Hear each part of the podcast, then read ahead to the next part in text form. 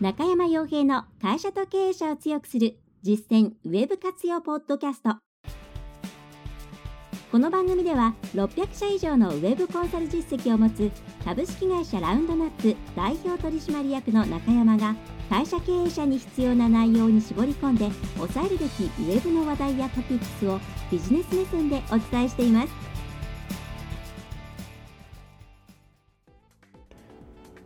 皆さんこんにちは。ランドナップコンサルティングの中山です。それでは本日も会社と経営者を強くする実践ウェブ活用ポッドキャストを始めていきたいと思いますのでぜひとも最後までお聞きいただければと思います。さて、今回もですね、今週のニュース、国内外の、え、押さえておきたいニュースというものをお伝えしたいと思います。え、まずはですね、えーと、そうですね、ちょっと海外系のニュースから入っていきたいなと思うんですが、えーね、海外、日本以上に、えー、かなりウェブマーケティングとか、アナリティクスとか、さまざまな情報というものが、えー、ブログなどで紹介されています。こっちもですね、日本と同じように、同じようなネタがたくさん使い回されていたりと、えー、なかなか良い情報を見つけるというのは難しい状況ではあるんですが、うんまあ、その中で、え、今今回はですね、えー、一つ、え、簡単にといいますか、最初の改善の一歩として役立つんじゃないかという記事をお送りできればと思います。ま、ブログの記事にしようかなと思ったんですが、え口で説明した方がいい部分もあるなと思いますので、えまずですね、え、コンバージョンサイエンスというブログの記事なんですけども、えー、10 proven way to immediately optimize your pricing page。まあ、あの、あれですね。え、ー、と、サービスプランのページに関して、コンバージョン、まあ、つまり、えー、より良くするための10個の、えー、アイデアといいますか、えー、というところですね、を紹介しています。で、え、この、何ですかね、サービスの金額紹介のページっていうのは非常に重要なページの一つではあると思うんですが、まあ、なかなかそのどれだけ情報を載せたらいいのか、それから、えー、プランをこれから作るという方もいらっしゃると思いますし、またそもそもそもそもプランを作った方がいいのかという議論もまたあると思います。でプランは作れれば作った方がいいとは思います。もちろんサービスの性質上救えないものもあると思いますし、あえて出さないという選択肢もあると思うんですが、え作ろうと思えば作れるという場合には、基本的にはプランを一旦作ってあげて、えこれぐらいの企業間でこういうことをしてくれるんだということが分かりやすい状況にしておくというのは非常にユーザーにとってありがたいことですから、えそれに従って、えまず、えプラン化できるんだったらプランにしちゃった方がいいですね。ただ、えそれに際して、じゃああの、プランで申し込んだのにその後、えまたいろんなプラスアルファ話を聞いてみると自分たちの場合はもっともっとお金がかかるようになってしまったとかそういうことになってくるとプランが、えその値段でいけると思ったのに、え実は全然いけないでどんどんこう費用が上がっていったみたいになってしまうとですね、え後からの反応が悪い、え評判が悪いということになってしまいますので、えプランというものはそういう状況になるとしたらいくらいくらからにするとか、え一般的にはこれプラスいくらぐらいのえ追加あるいはまマイナスというものがありますよということを明記しておいた方が良いとは思います。ただ、プランのページ、プランのプラン化するというのは非常に消費者としてはありがたいことでは、えあるというのは事実ですね。はいその観点で、え10個、まあ、10個全部上げると大変なんですけれども、え紹介していきたいと思います。まず、え、1つ目としては、え、マネーバック、つまり、え、返金保証ですね、をつけましょうというところですね。あるいはツールツールですとか、何か使うものの商品であれば、無料の使用期間というものを設けるというやり方です。で実際ですね、返金保証って本当に返金を要求されるケースってあまり多くはないですから、え返金保証を謳うことによって、え自信があるよとか、そういう対応をするよという、えそういう信頼感信頼感につながるということもあります。また、ツール系の場合にはですね、結構返金というか、まあ、その、まあ、返金ですね、えー、というものを、えーと、使ってくるケースというのは増えているなというふうに思います。で、私自身もこれちょっと使ってみたら違ったなという場合には、えー、返金保証で返金してもらうことはありますね。海外系のツールなんか本当にそうで、使ってもら見ないと分かんないなんていうケースがあるんで、えー、返金します。ただそれ以上の割合で使ってみて、えー、返金保証あんならいいな、ちょっと使ってみようということで、使ってみたらすごいもっと良かったと。いうことで使い続けるケースの方が多いですので、実際に使ってみないもらわないと分かんないんだよねという場合には、こう1ヶ月間こう、えー、マネーバックですね、返金保証というものをつけて、えそれによってお客さんに実際に使ってもらって良さを分かってもらうというのは非常に良い手段ではないかと思います。まあ、無理にですね、これをつける必要はないですし、サービスによってはこれをつけていたら大変だということもありますが、やり方次第ですね。最近だと,、えーと、CM でよくやってますけれども、あれは、えーと、某化粧品ですかね。えー、確かクリームか何か洗顔ブラシと何かのセットで、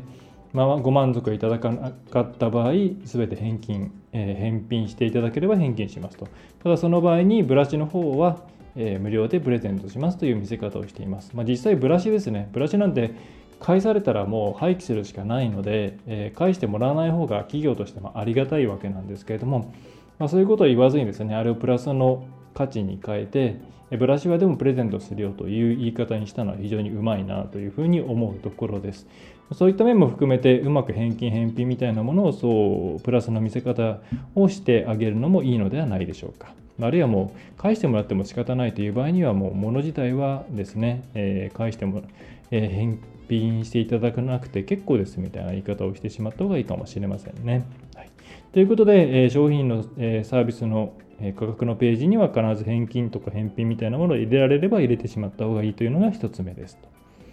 で、2つ目としてはですね、まあ、セキュリティ系ですね。今は SSL 化っていうのが、まあ、主にえー、SEO の観点で SSL 化の話って出てきていると思うんですけれども、まあ、本来はですね、ユーザーに対して、えー、自分たち、あなたが送る、入力するフォームの内容というものは、第三者が傍受できしてもわからない暗号化された内容ですよということを示すと、えー、そういうために、えー、入れるものですから、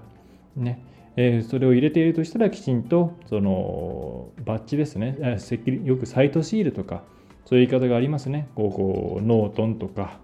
えそれ以外のなんかセコムとかですね、えジオトラストとか、シールがペタッと貼ってあって、260ビットの暗号化がされていますというものがあります。あ実際あれが裏でどうなっているかというのはなかなか消費者としてはわからないとは思うんですけれども、あれが貼ってあるということがかなり一般的になってしまっているので、あれがないとですね、少し不安になるという方は多いんじゃないかと。ということで、今 SSL かなり安くなっていますから、まあ、種類によりますけれども、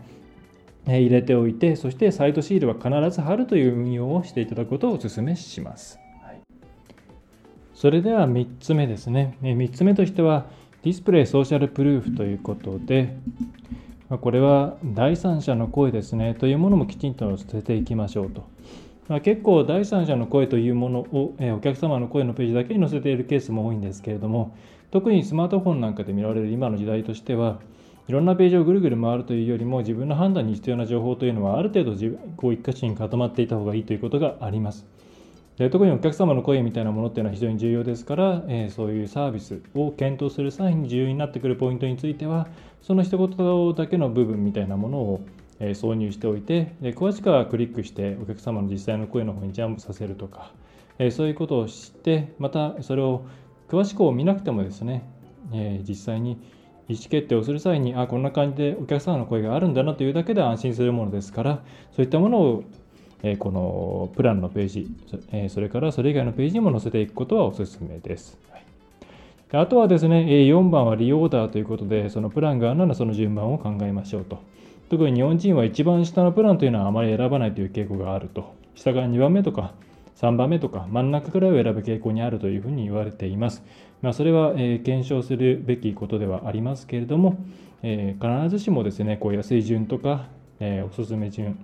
え何かこう一般的なものに縛られる必要はありません。そして5つ目ですね。あとはこうリコメンデント、つまりおすすめです。えー、うち弊社として、このサービスが最も皆さんに価値を提供できますよ、おすすめですよっていうものを、え、があれば、それをきちんと出していくことがいいですねということですね。えまた、えー、まあ、あとはなんかこう、日本で言うと、500円じゃなくて498円にしようとか、え、そういう話とか、まあ、ちょっと細かい話になってきてしまうんですけれども、一つの価格のページというものも、こう、あるべき姿といいますか、ねえー、今までこういうふうにみんな見せてるから自分たちもそれを踏襲しようというふうに考えてやってしまいがちなんですけれども、え、改善点というものは必ずいっぱいありますと。ということで、え、自分たちとしてお客さんの目線で見るということももちろん必要ですし、え、これとても見せ方として分かりやすいなとかすごくスムーズにやれたなとか、えそういうものに関しては日々ストックしていて自分たちのホームページに役立てるようにえできるというような状況を作っておいていただくことをお勧めします。ということで今回一つ、えー、海外記事の方を紹介しました。はい、海外ですね、まあ、英語圏の記事がほとんど9割以上ですので、英語読める方はぜひ海外のマーケティング記事なんかも読んでもらえればと思います。はい、で続いてはですね、えーまあ、国内の話題ですね。一つ気になった話題としては、TSUTAYA ですね。TSUTAYA が DVD を定額で借り放題というサービスを始めるということで、まあ、明らかにですね、Hulu とか Netflix とか、え今あるたくさんの Amazon プライムとかですね、ああいうのも含めての動画配信サービス、定額での動画配信サービスに起用されているという、え結果を受けてのことではないかと思います。まあ、ただですね、非常に苦しい商売だとは思うんですね。ま、もちろん元手としてはただなんですけれども、ネットフリックスや Hulu と比べて、TSUTAYA というのは店舗がある、よくも悪くも店舗があるわけですので、同じ利益構造では生きていけないということがあります。えまた、えそのラインナップを揃えるとか、そういうところを、えネットフリックスとかですね、えー、Amazon とかと、えー、真っ向正面で戦っていくのが果たして、えー、勝ち目があるのかというところですね、は非常に難しいなというのが、えー、気になる点です。これもですね、どういうふうに変化していくのかというのは、Amazon との戦いとか、えそういうネットフリックスとか Hulu との戦いという側面でチェックするべきことだと思います。えー、伝えとしては、今、店舗がせっかくあると。で、また、えビデオや CD 以外にも、え本なんかも併売しているということで、え何かその店舗があることを生かしていく方向でないと難しいのかなという印象はあります。えー、でないとですね、DVD わざわざ行ってですね、借りるというのはなかなか難しい。まあ、あるとすれば、その出会いですね、えー、Netflix とかそういうオンライン系のサービスっていうのはどうしても自分にとって新しい映画というものを、うん、なんて言うんでしょうね、えー、出会うという機会があまりないですね。よくこれは Amazon とか書店との違い、Amazon と一般的な書店との違いという観点でも述べられたことですけれども、えそういったところで何かブランディングとかメッセージを発していって、えオンラインで動画を探すのもいいけれども、DVD とか、えそれからそれ以外の体験をしていくのもいいんだよというような方向を出していくのかなというふうに思います。ただ今のところ企業体力としてあるのか、あるいは観測気球として上げていくのかは分かりませんが、まずは、えー、無料で出してみたらどれぐらい人が来るのかというところを試すという意味なのかなというふうに思います。これである程度お客さんの足が戻ってくれば、ま、やっぱりなんだかんだ言って、えー、TSUTAYA っていう場所を中心にやっていけば、えー、あとはその費用面だけなんとかコストを抑えてやっていけばいいんじゃないかという結論に達してサービスを展開していくと思いますし、またこれであまり集まらないということであれば、まあ、そもそも DVD っていうものに対して今のお客さんは自分たちの想像以上に、えー、価値を感じていない、その円盤というものに感じて価値を円盤というものに対して価値を感じていないということになりますので、えー、また違う方向性を、えー、取らなければいけないなという、まあ辛い方向への、えー、舵取りをしていくという一つの観測気球ではないかというふうに思います。ぜひ皆さんもこれがどういう戦いの結末を迎えるかというのを、えー、見届けていただていただければと思います。あとはトピックスとしては少しテクノロジー系の内容になりますが、えー、Google Analytics に入れるタグというものが大きく変わったようです。で、それがですね、もう今は、えー、昔のタグではなくてですね、新しいタグが発行されるようになったと。でつまりですね、えー、今から Google Analytics を使おうという場合には、その新しいタグの方しか使えないということになります。あるいは Google タグマネージャーを使った、えー、今までのやり方を踏襲することになります。で、この GTAG という GTAG.js ですかね、の内容については Google Analytics の専門家の方々が皆さん今検証している段階ですので、ぜひそういう方々の情報を積極的に取り入れてあげてください。いずれはですね、今普通に使っている皆さんの Google Analytics の方も GTAG の方に移行しなければならない日が絶対に来ます。あるいは Google タグマネージャーの方に移行していく必要が出てくることが、えー、まあ、そういう日が必ず来ます。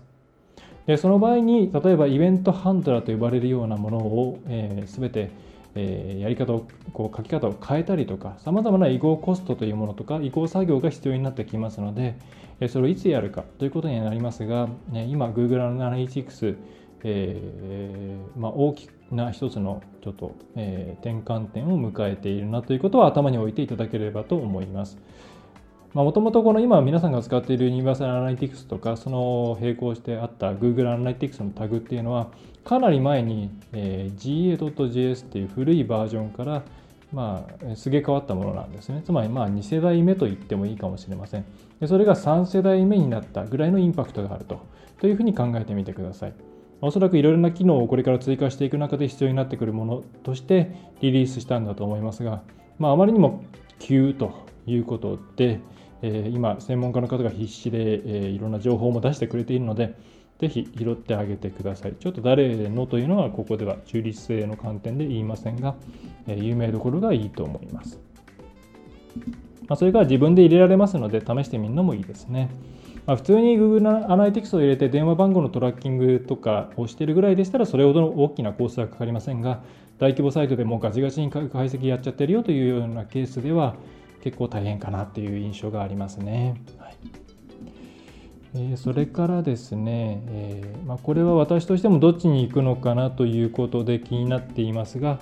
えー、Google ホームって皆さんご存知でしょうか、えーと、スマートスピーカーっていう言葉だと、えー、分かりやすいかもしれません。つまりこう家に帰ってきた時、まあ、家に置いてあっても、まあ、どこに置いてあってもいいんですが、まあ、話しかけることによって、えー、こういろんなことを教えてくれるまあ、OK、Google っていうふうに言うのがちょっと恥ずかしいということもあるかもしれませんが、家の中で何かを検索してとか、明日の天気はとか、明日の、えー、私の予定はとか、そういうことを、え話しかけることによって、えー、何かを返してくれる。まあ、音声入力と音声出力っていうところですね。え、その製品がこの間リリースされて、結構買ってる方もいらっしゃいますね。で、大きい方の Google ホームは、えー、1万4000円ですかね。ということですが、Google ホームミニという小さい方が6000円ぐらいで、23日ぐらいかな、えちょっと正確にチェックしてもらいたいですけれども、発売されるということで、えそのあたりまで含めて、ちょっと私も様子を見ながら、うん、買ってみたいなというふうに思っています。まあ、置くとしたらですね、まあ、なんだかんだ外で使うものではない、まだないと思いますので、え車の中に1台置きたいなというのと、あとは、え家の、え自分の、まず自分のオフィスカーですかね。というところから始めてみたいと思っています。でこうするとどうしてもですね音声検索とか音声入力っていうのはこれからすげ替わっていくのかというところに関心が向きがちなんですが、まあ、多分ですねこうやっぱり外で何かこう音声で入力するっていうのは環境の問題もありますしまた恥ずかしいとかそういう面もありますから、まあ、なかなか外でやるっていうのはですね、えー、広がってそんなに急速に広がっていかないだろうというふうに私は思っています。でこれは日本人の特有の感情というよりはあの欧米とかのですね、まあ、北米も含めて、えー、声を聞いていても外での音声入力というのはちょっと抵抗があるという声がまだまだ多数なんですね。でとすると、まあ、家の中ではですね、とはいえ普通に使えるっていうケースが多いと思いますから、えー、家の中で、えー、中心に使われていくのがしばらくの状況ではないかと思います。つまり、す、えー、で、にいくつかの製品が対応を発表していますけれども、家の中で使うさまざまなデバイスというもののセントラルになるということが、まず、えー、Google ホームの目指すところなのかなというふうに考えています。で、えーまあ、あとはですね、まあ、車がうまく使えるような気がするんですけどね、え、そのあたりにこれからどれどんなふうに、え、食い込んでいくのかどうかというのが、え、私としては気になっています。でまずはですね6000円の方、まあ、そこまで会社として買う分にはそんなに高いものではないと思いますので、経営者の方は一旦体験するという意味でも入れてみてはどうかと。まあ、Amazon エコーとかも待ち、えー、待っていますし、Apple も出しましたから、え戦争が始まるのだと思いますけれども、今後自分たちがその中で何かできることがあるかということを考えるためには、一旦使ってみることをぜひ行ってみてはいかがでしょうか。ですね。音声の入力に関してはかなり頭良くなってますので、うん、これからどんどん発展はしていくと思います。えー、で、その中で、じゃあ本当に、え、外でも中でも、えー、便利なように、え、こう OK、Google とか Siri とか言えるようになるというのはですね、おそらくそれを外から見て第三者が自然だと思えるような形態になっていかないと、えー、まあ、その時代にはなんないと思うんですね。まあ、そうすると、やはりこう話しかけるとしたら相手が必要だというのが、まあ、しばらくは続くと思うんですよね。そういう話しかける相手とか、そういうものが一緒にセットになって自然にその気持ち悪さの一線を越えて自然に、えセットになってくるような時代になってくればスマートスピーカーとか AI というものはどんどんどんどん、日常生活に食い込んでいくのではないかと思います。ぜひまずはですね、えうちも使ってみていろいろ、言えることは言っていきたいと思いますけど皆さん、え経営者の方は特に使ってみてはいかがでしょうか。はいあとはですね、えー、まあ、大きくは、えー、ないですが、そうですね、えー、まあ、メルカリが怖いという話をですね、まあ、怖いというのはあの商売ビジネス上でということですね。うちももうバリバリ使ってますし、かなりの方が使っているということで、まあ、新しいインフラになっていると、まあ、物の流れが変わりましたっていうのをいくつかの前で、えー、前のポッドキャストでお伝えしたと思います。でこの際にですね、えー、まあ、ちょっと予備知識という内容ですが、えー、と MSN の方に載っていたニュースで、えー、古物商の許可が免許が必要なのかという話題がありました。まあ、結論から言えばですね、まあ、なんか定期的に仕入れて、えー、それを売るみたいなことをしている場合には、えー、ないとまずいんじゃないのっていう内容でしたね。でただ、古物商の方は、その過去にこうすねに傷がなければですね、えー、簡単に取れるらしいので、えー、取っておいてもいいのかなと思います。で、背取りなんかの商売をやっていて、月150万円を売り上げる過程がありますよみたいな記事が、これはどこ初ですかね、まあ、一応ライブドアのブログニュースの方で見ましたけれども、まあ、とはいえ、これ月150万売り上げただけなんで、利益率2、3割ということで、まあ、2、30万ですかね。ということで、まあ、多分労力に見合ってない、えー夫婦でやっていますよというネタでしたので、労力に見合っていない売り上げかなというふうには思います。まあ、ただ、そうやって転売していくだけで2、30万、うんまあ、売り上げるぐらいの、えー、いろんなこう価格の幅とか、えー、面白さはあるみたいなので、えー、不用品を処分という処分するという観点でもいいですしまたメルカリと絡んでうまく何かできないかなというのは企業として真剣に、え向き合っていてもいい時代に、えまあ、時代というかですね時に来ているなというふうに、え感じました。何かやれるかなやれないかなというのはありますけどもただこれ加速していくと本当に物を売れなくなっていくので、えー、つまりその物体としてのものですね、えー、厳しい時代になっていくんじゃないかなうんまあ物は売るか捨てるか、えー、売るのが売れないものはもう捨てやすいファ,、えー、ファストファッションなんかの捨てやすいものをどんどん消費していくという形になっていくのかもしれませんね。まあ、私がもし暴れる業界だったら本当この辺は目離せないなというふうに感じます。まあ、あとは細かい話なのでざざっとですが、まあ、相変わらず事業承継、えー、うまくいきませんというネタが多くて、えー、商工会が全面的に支援するみたいなものもたくさんあります。もしこれをお聞きの方で承継に悩んでいる方という人がいればですね、えー、まずはお近くの行政機関にご相談していただくと何か紹介してもらえると思います。まあ、ただですね、それ以外のまあまだ承継っていうのは考えてないっていうケースもそうですけども、経営者の仕事の半分は次の次の経営者を育てることだというふうに、えー、まあ言われますから、今みたいにですね、はもう政府がお金を出して税金使ってですね、いろんなことやらなきゃいけないというような状況にならないように、えー、これを聞いている方々はですね、もう今から事業承継っていうのはま社長の仕事なんだと、大事な仕事なんだということで考えてもらうことをお勧めします。えー、あとはですね、どこがやっているというのは言いませんが、これはどうなんでしょうね。えっ、ー、と、まあ、グループ形式の SEO コンサルティングのなんかイベントというか、なんですかね。えっ、ー、と、まあ、イベントなんですかね。ねつまり何社かが集まることによって、こうお互いの SEO とか、えー、をチェックし合うのかな、えー、そういう形でやることによって費用を抑えて、え、有益な情報を得ると。まあ、なかなかちょっと自社の情報を他社に知られたくないみたいなこともあるとは思うんですけれども、まあ、もしこういうグループ形式でのワークですね、サイトをみんなで見合ってツッコミをし合うとか、そういうことをしたいというような会社さんがあれば、うちが温度をとって、それは4、5社ぐらい集めてですね、会議室でやるなんていうことは、えー、やってみたいなと思ってますので、えー、もしそういうのに興味がある方は一声かけていただければと思います。SEO のことって言えあの簡単に言えることってもうすぐ尽きちゃうと思うんで、やっぱサイト全体のビジネスに関するようなことまで含めて話し合えるようなグループとか仲間が作れたらいいんじゃないかなっていうふうに思っていますね。はいえー、ということで今回は、えー、大きくはですね、えーと、サービスページの、えー、プランのページですねはこんな感じで改善していくといいんじゃないですかっていう記事のご紹介と、それから、えー、TSUTAYA が、まあ、Amazon、Amazon じゃないですね、ネットの動画配信サービス。ネットフリックスとか Hulu とか、